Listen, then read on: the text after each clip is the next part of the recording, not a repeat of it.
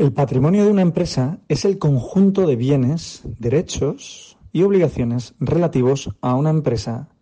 que constituyen los medios económicos y financieros a través de los cuales puede cumplir sus objetivos a corto, medio y largo plazo.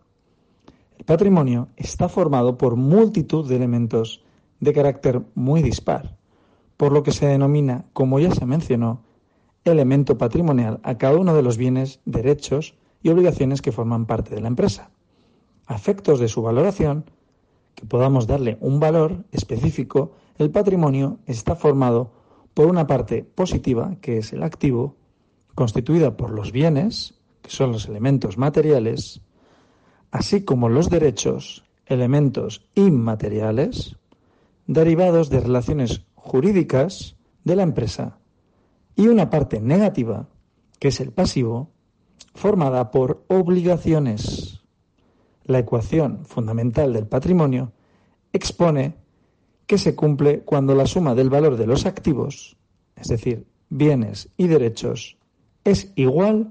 a la suma del valor de los, de los pasivos y del patrimonio neto, es decir, el capital social.